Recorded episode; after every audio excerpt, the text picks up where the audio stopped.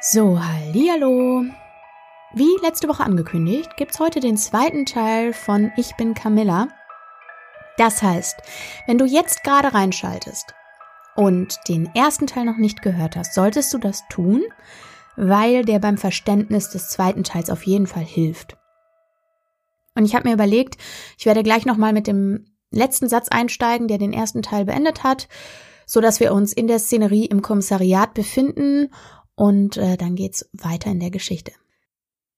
So, ich äh, weiß immer nicht genau, wann ich eine Triggerwarnung machen muss, aber ich mache jetzt einfach eine, denn äh, in der Geschichte geht es auch darum, dass da jemand ein Kind verloren hat, wenn das ein Thema ist, was für dich schwierig ist, dann bitte überspring diese Folge von Pia liest.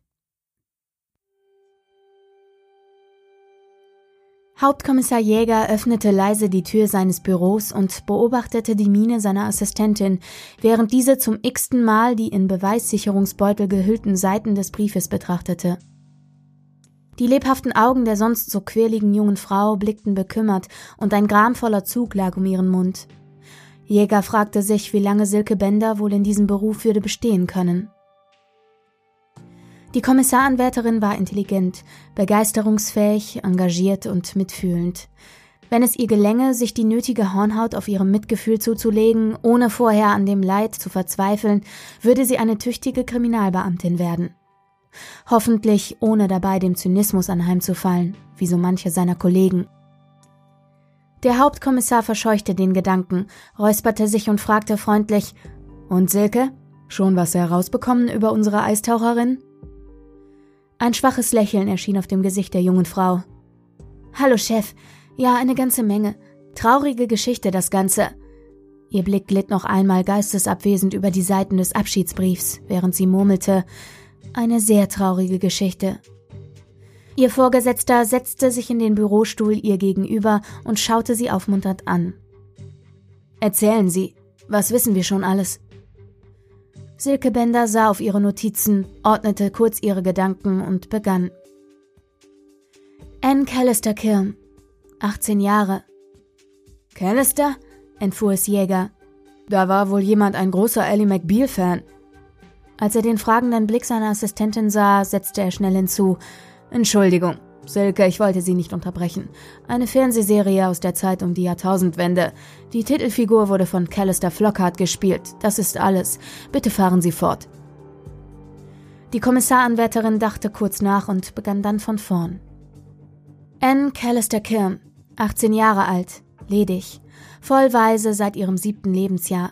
Die Mutter starb kurz vor Anns erstem Geburtstag an Anämie. Der Vater kam 2007 bei einem Verkehrsunfall ums Leben ist frontal gegen einen Brückenpfeiler geprallt, kein Fremdverschulden, vermutlich am Steuer eingeschlafen. Die Kleine wurde in den folgenden Jahren von ihren Großeltern mütterlicherseits aufgezogen. 2013 erlitt der Großvater einen Schlaganfall und stürzte die Kellertreppe hinunter. Er erlag einige Tage später im Krankenhaus seinen Verletzungen, unter anderem einem Milzriss, der aufgrund der sich überlagernden Symptome zu spät erkannt wurde. Danach verschlechterte sich anscheinend das Verhältnis der Großmutter zu ihrer Enkelin. Ich warte noch auf einige Unterlagen, aber die alte Dame gab dem Mädchen wohl die Schuld am Tod ihrer Tochter und ihres Mannes. Vor drei Jahren versuchte sie dann, sich und ihrer Enkelin mit Hilfe von Schlaftabletten das Leben zu nehmen. Während sie bei sich selbst damit erfolgreich war, konnte Anne gerettet werden. Auf eigenen Wunsch hin und mit dem Einverständnis des Familiengerichts kam das Mädchen bis zum Erreichen der Volljährigkeit nicht zu einer Pflegefamilie, sondern auf ein Internat. Lehrer und Mitschüler schildern sie übereinstimmend als gute und freundliche, aber sehr introvertierte Schülerin, die anderen Menschen reserviert gegenübersteht, sich stark abkapselt und engere soziale Bindungen meidet. Die Kommissaranwärterin hielt plötzlich inne. Besorgt registrierte Jäger, wie sich die Augen seiner Assistentin mit Tränen füllten. Möchten Sie eine kurze Pause machen, Silke? fragte er vorsichtig. Es ist wirklich eine sehr traurige Geschichte.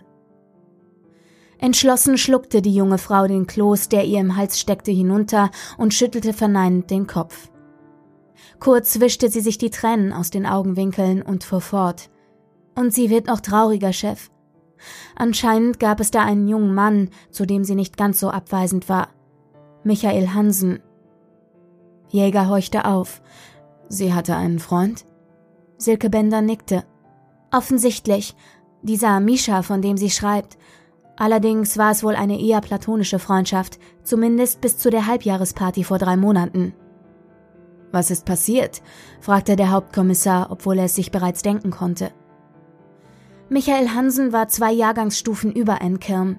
Allerdings kein Internatsschüler, sondern aus dem Ort. Deshalb war er auch auf der Party, obwohl er schon letztes Jahr Abitur gemacht hat. Auf jeden Fall sind sich die beiden im Laufe des Abends näher gekommen und miteinander intim geworden. Und jetzt wird's richtig schlimm. Der Junge, Misha, ist während des gemeinsamen Verkehrs tot zusammengebrochen. Kreislaufkollaps. Die Kommissarin unterbrach ihren Bericht, da sie die Frage ihres Gegenübers bereits erwartete. Kreislaufkollaps? Bei einem 20-Jährigen? Wurde die Ursache ermittelt? Die Antwort erfolgte prompt. Ja. Die Autopsie ergab eine unerkannte erworbene Herzinsuffizienz und einen Blutalkoholspiegel von 1,2 Promille. Zudem wurde eine wirksame Dosis MDMA festgestellt. Der Ältere nickte. Ecstasy und Alkohol. Klingt einleuchtend. Vermutlich hat er die Warnzeichen gar nicht wahrgenommen. Aber wenn ich mir vorstelle, was das arme Mädchen dabei empfunden haben muss, diese ganzen Tragödien, und dann stirbt ihr erster Freund auch noch ausgerechnet beim ersten Sex. Silke Bender zog ein Taschentuch hervor und schneuzte sich ausgiebig, bevor sie erwiderte, Wissen Sie, was das Schlimmste dabei ist, Chef? Wenn ich nicht völlig falsch liege, handelt es sich nicht bloß um eine Schulhofromanze. Ich glaube, dass sie Michael Hansen wirklich geliebt hat. Jägers Blick verriet deutliche Erschütterung. Wie kommen Sie darauf, Silke? Die junge Frau schien um die richtigen Worte zu ringen. Es ist die Art, wie sie von ihm schreibt.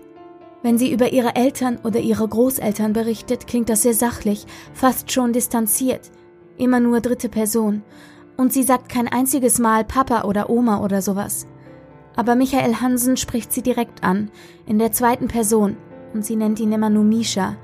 Übrigens scheint sie die einzige zu sein, die ihn so nannte. Normalerweise wurde er Michi und Mike gerufen. Der Kriminalbeamte schüttelte resigniert den Kopf.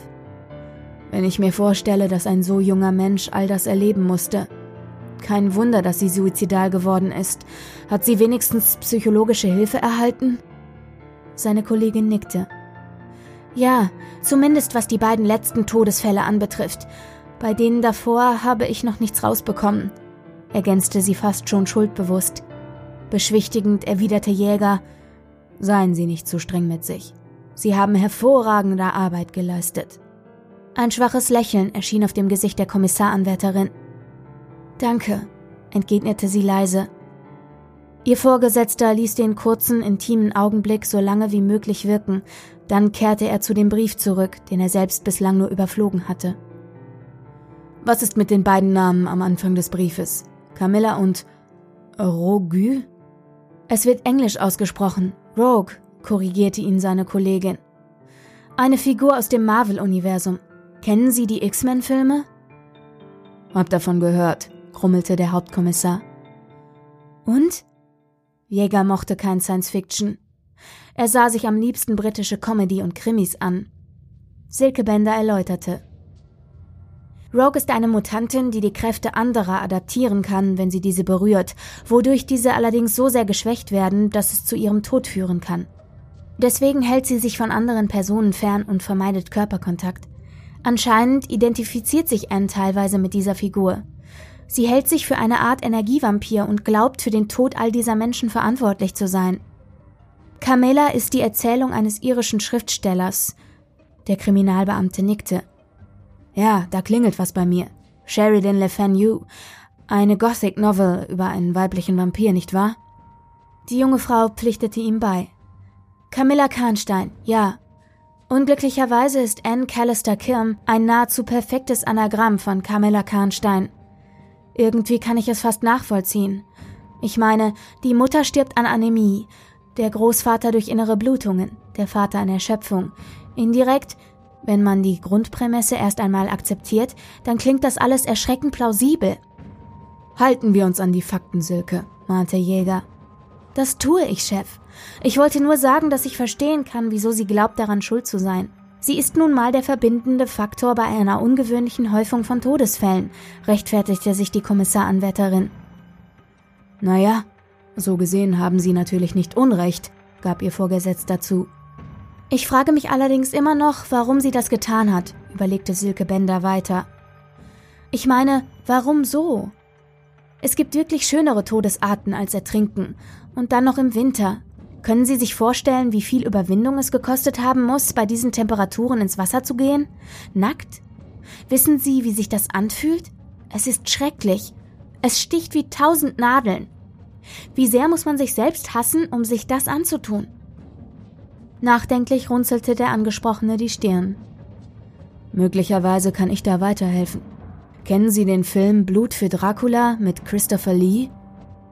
Die Antwort verriet etwas von der sonst üblichen Lebendigkeit der jungen Frau. Christopher Lee? Der im Herrn der Ringe den Saruman gespielt hat?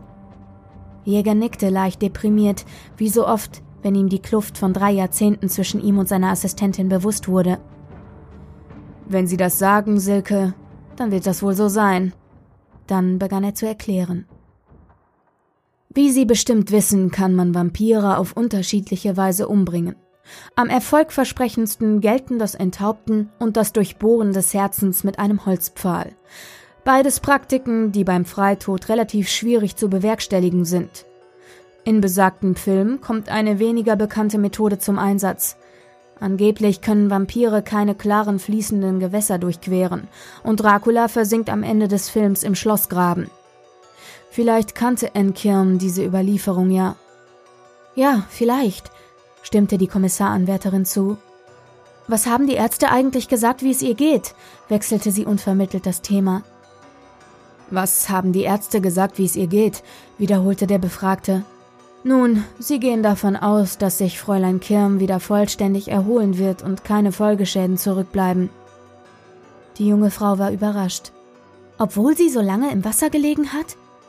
Offensichtlich, berichtete der Hauptkommissar, hat die Kälte ihre Körperfunktionen derart verlangsamt, dass trotz der Sauerstoffunterversorgung keine Hirnschäden aufgetreten sind.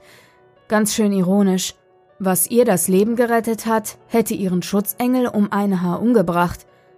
Silke Bender runzelte die Stirn. Inwiefern? Naja, fuhr Jäger fort.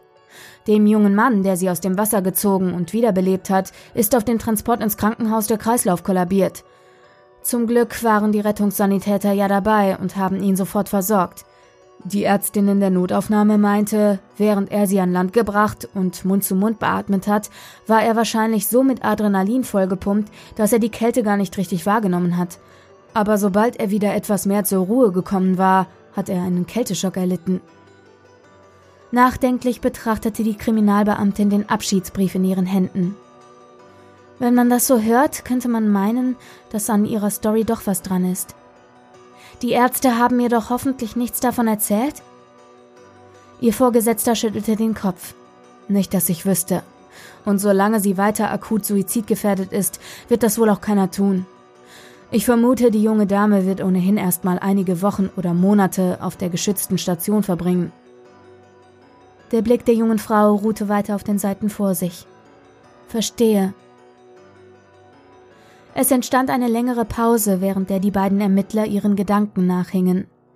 Dann ergriff der Ältere erneut das Wort. Eine Frage, Silke. Was ist das Letzte, was ist das Letzte, von dem sie in ihrem Abschiedsbrief berichtet? Die Angesprochene sah ihn irritiert an. Als letztes schreibt sie über Michael Hansens Beerdigung, Danach wiederholt sie im Grunde nur noch mal ihre Selbstanklage vom Anfang. Warum fragen Sie, Chef? Jäger antwortete nicht sofort. Mehr zu sich selbst murmelte er. Ist es möglich, dass sie es nicht gewusst hat? Silke Bender horchte auf. Dass sie was nicht gewusst hat? Ihr Vorgesetzter machte eine abwiegelnde Geste. Nicht so wichtig. Dass sie was nicht gewusst hat, wiederholte seine Assistentin scharf. Ein Blick in das entschlossene Gesicht der jungen Frau verriet Jäger, dass er bereits zu viel preisgegeben hatte, um sie jetzt noch schonen zu können. Resigniert sagte er, dass sie schwanger war. Silke Bender blieb vor Entsetzen der Mund offen stehen. Sie war was? flüsterte sie gequält. Ann Kirm war schwanger, erklärte Hauptkommissar Jäger bedrückt. Im dritten Monat. Allerdings konnten die Ärzte bei dem Fötus keine Lebenszeichen mehr feststellen. Deshalb haben sie einen künstlichen Abortus durchgeführt.